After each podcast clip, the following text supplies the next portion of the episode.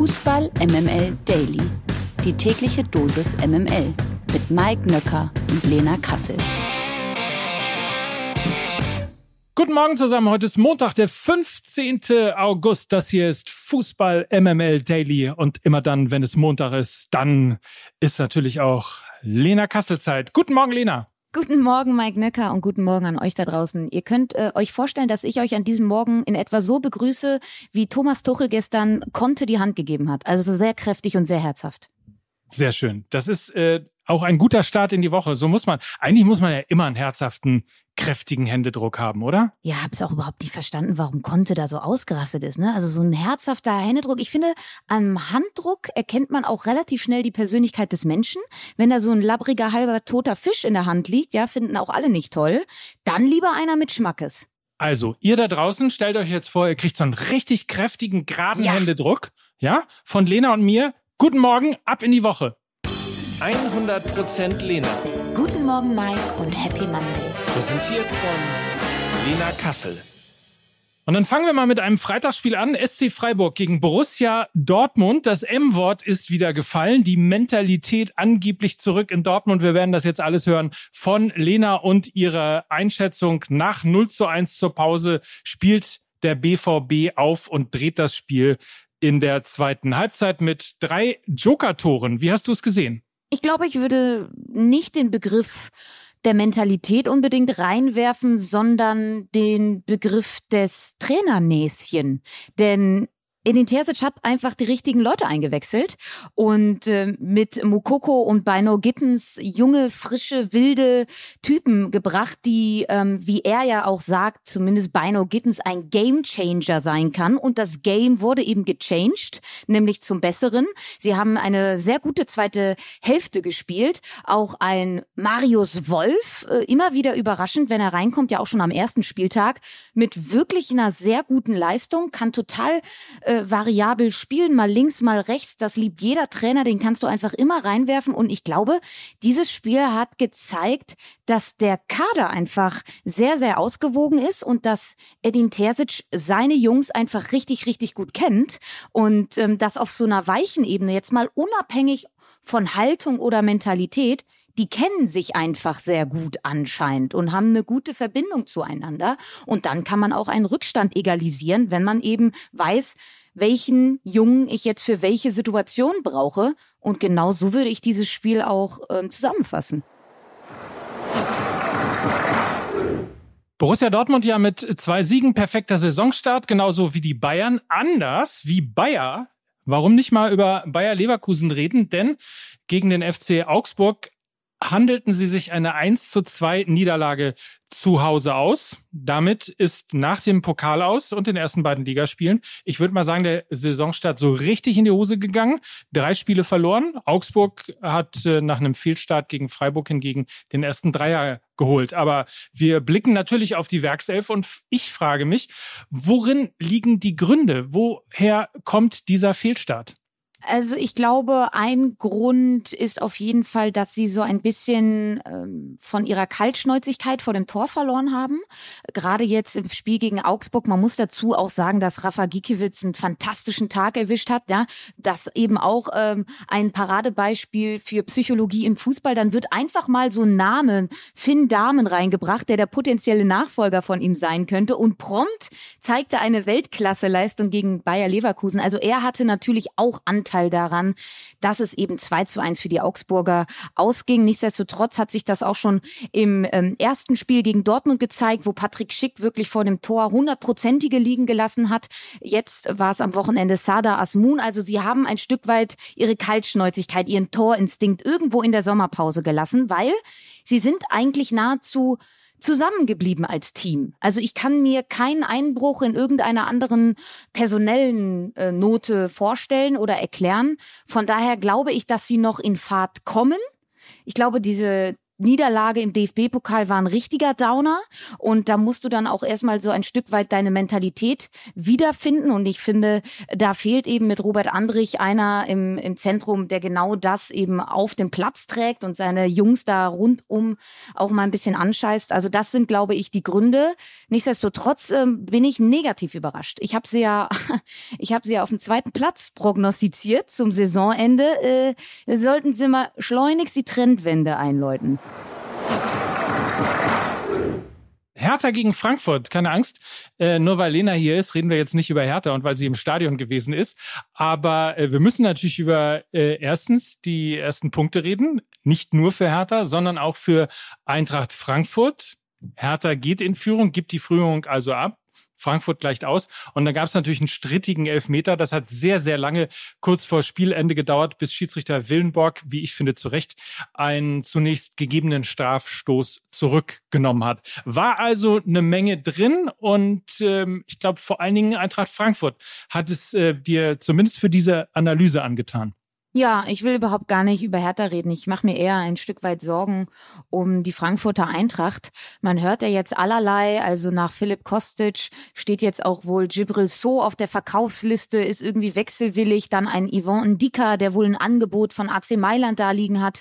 Also es brechen ihnen ein Stück weit die Achsen aus der vergangenen Saison weg. Und es erinnert mich ein Stück weit an die Gladbacher in der vergangenen Saison, wo du ja auch so total viele wechselwillige Spieler hattest mit Plea, mit Tyram, die wollten alle irgendwie gehen und das macht was mit einer Mannschaft. Und ich glaube, das Transferfenster geht ja noch bis zum 1. September. Und einer der wesentlich leidtragenden Mannschaften könnte die Frankfurter Eintracht werden, auch gemessen daran, dass die Champions League in dieser Saison eben schon im September, am 6. September startet. Das Transferfenster geht bis zum 1. September. Also sie haben dann im Worst Case nur eine Woche Zeit, sich mit einem kompletten Kader auf diese ja doch so prestigeträchtige Champions League-Saison vorzubereiten. Und wenn sie da dann eben nicht so gut reinkommen, dann glaube ich, kann das auch ein richtiger, richtiger Downer sein, weil wir wissen ja alle, Frankfurt und internationaler Fußball, das ist eine ganz besondere Beziehung und eigentlich wird da auch so ein Saisonabschnitt dann genau daran gemessen.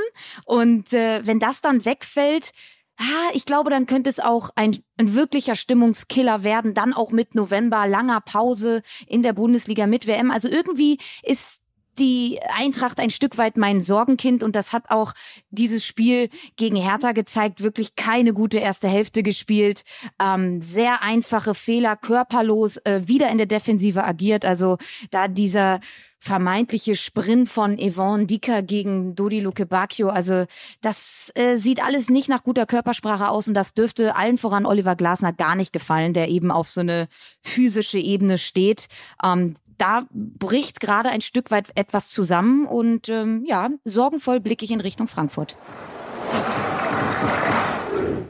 Da haben wir noch geunkt in der letzten Woche. Schalke gegen Gladbach. Äh, natürlich ein bisschen den Schlotterbeck mit aufgenommen und gesagt, äh, wie kann das ein Topspiel sein am Samstagabend um 18.30 Uhr?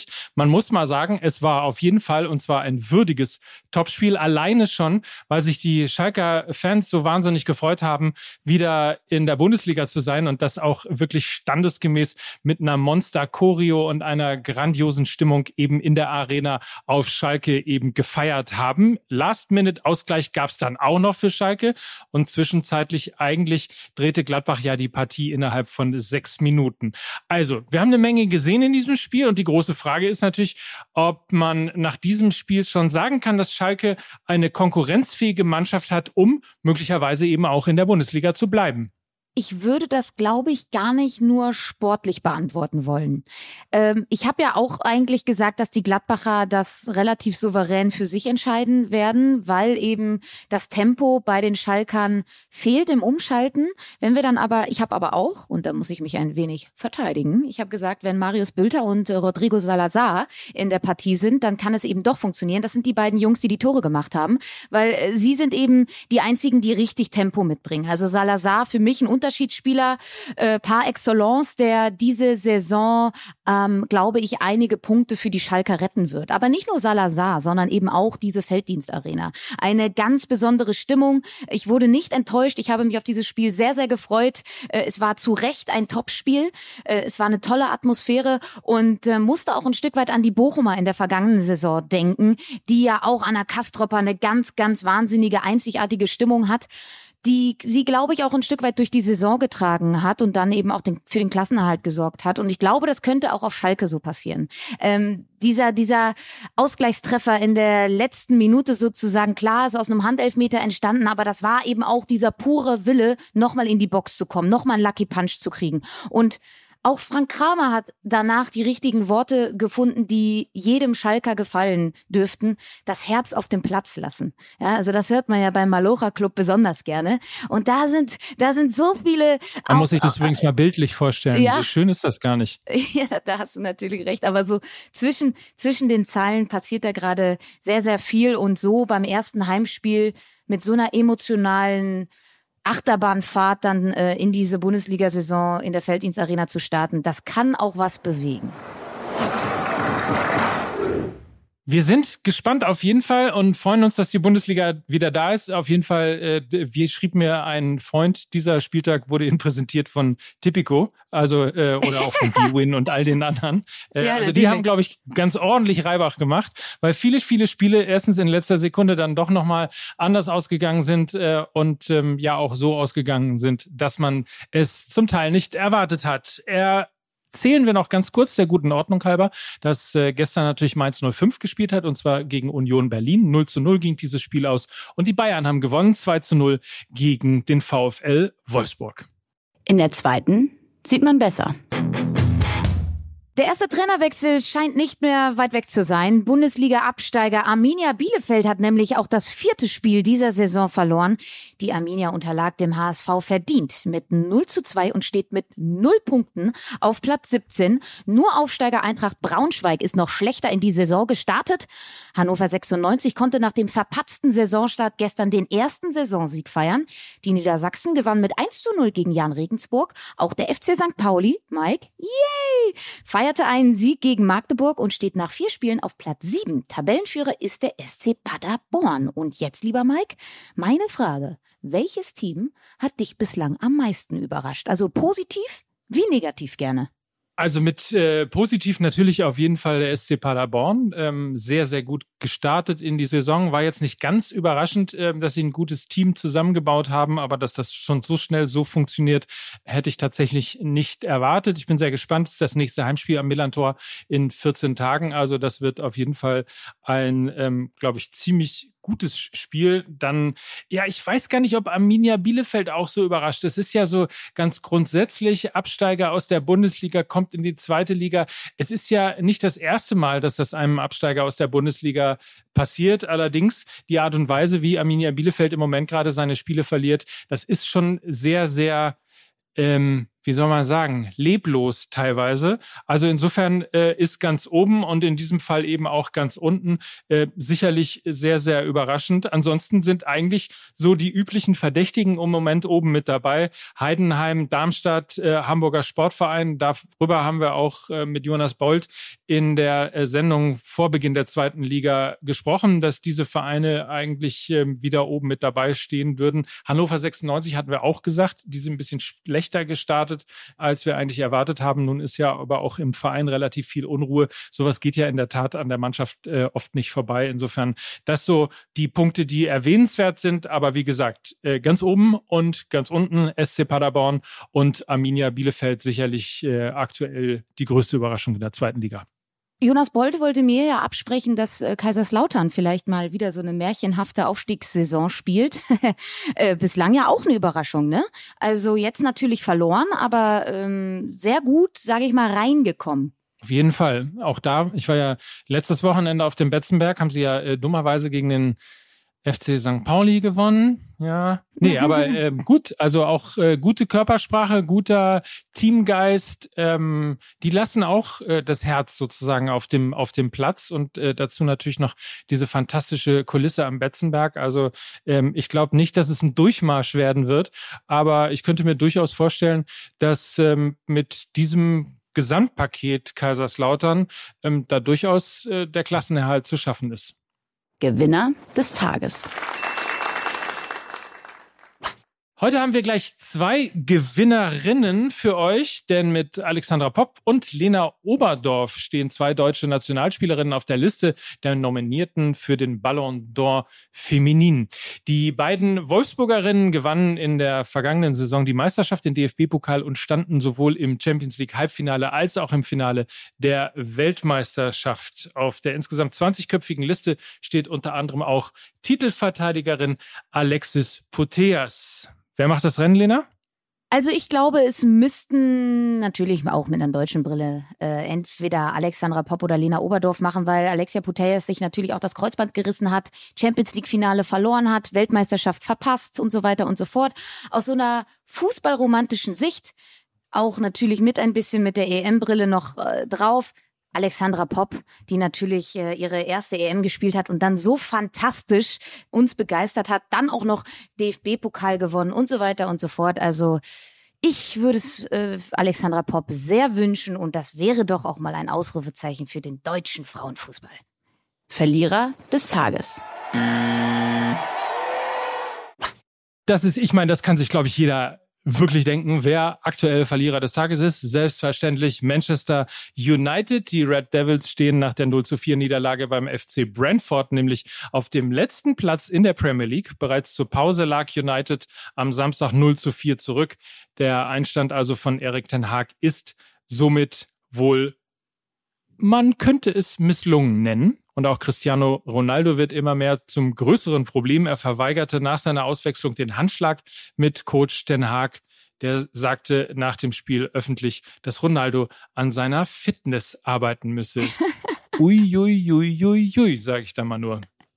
Ja, also ich sag mal so, wer hätte das gedacht, ne? Äh, dass so etwas mal über CR7 gesagt wird. Und da kann man aber halt auch mal festhalten, einen wechselwilligen Superstar auf Teufel komm raus in seinen eigenen Reihen halten zu wollen. Ich sag mal so, das geht nicht ganz so gut. Nee, offensichtlich nicht. Das kommt überraschend. Ja, oder eben auch nicht, ne? Denn mal wieder macht der DFB Schlagzeilen auf seine, ja, ganz eigene Art und Weise. Gegen die ehemalige DFB-Führung laufen weiterhin bekannte Ermittlungen. Beim Umzug des Deutschen Fußballbunds in die neue Akademie wurden nun vier Tresore gefunden, von denen dem DFB Entschuldigung, Entschuldigung. komischerweise nur zwei intern bekannt waren. Die Tresore jedenfalls beinhalten altes Ticketmaterial und einen Nachlass von Sepp Herberger mit einem immens hohen finanziellen Wert. Überraschend ist zudem, dass auch die Strafbehörde die beiden mysteriösen Tresore nach mehreren Razzien nicht gefunden hat. Dennoch behauptet ein Großteil des DFB nichts von diesen Tresoren gewusst zu haben. So darf man nun also gespannt sein, wer denn da möglicherweise um die Ecke kommt und sagt, ha, ist mein Tresor oder wer weiß es. Also auf jeden Fall bin ich mal sehr gespannt, sowohl wem sie gehören, als auch ähm, was da vielleicht als Inhalt auch noch festgestellt wird. Hast du noch irgendwo einen Tresor beim DFB vielleicht vergessen? Le leider nicht, aber ich habe mir natürlich auch die Frage gestellt, was könnte denn so drin sein? Ich habe an irgendwelche Golduhren noch von Grindel gedacht oder vielleicht so einen mysteriösen Arbeitsvertrag von Lothar Matthäus. Also man weiß es ja nicht. Ne? Also ich hoffe einfach darauf, dass sie noch so ein noch so einen Livestream anbieten, wenn sie dann tatsächlich das ganze, den ganzen Kladderadatsch, der da so drinne ist, und dann bei einer freien Auktion einfach äh, das ganze Zeug versteigern. Wie großartig wäre das? Ich weiß ja, äh, Mike, dass wir einen kleinen Sammlerfuchs in unseren Reihen haben, nämlich Lukas Vogelsang. Der zieht ja immer über die Berliner Flohmärkte und sammelt irgendwelche Münzen. Also ich glaube, Lukas wäre der allererste bei der Auktion. Wenn er nicht schon in Frankfurt gesichtet worden ist mit einem Schneidbrenner und einer Brille, um dann möglicherweise wie die Panzerknacker. Naja, äh, viele Bilder, die einem da im Kopf äh, jetzt herumschwirren. Auf jeden Fall, ähm, was alles da drin sein könnte in den Tresoren, ihr könnt es uns gerne schreiben. So ist es. Ja. Ja. Seid einfach kreativ. Und gespannt auf äh, die neue Folge, denn den neuesten Daily gibt's dann natürlich morgen schon wieder. In diesem Sinne, habt einen feinen Tag. Haben wir noch was vergessen? Nö, eigentlich ist alles dabei, oder? Ja, wir wünschen euch eine schöne Woche und dann äh, sehen wir uns, hören wir uns und das waren Lena Kassel. Und Mike Nöcker für Fußball MML. Tschüss. Ciao. Boah, hier ist einfach eine Wespe. Was? Hier ist eine Wespe und ich bin gegen Wespen allergisch. Ah. Dieser Podcast wird produziert von Podstars bei OMR.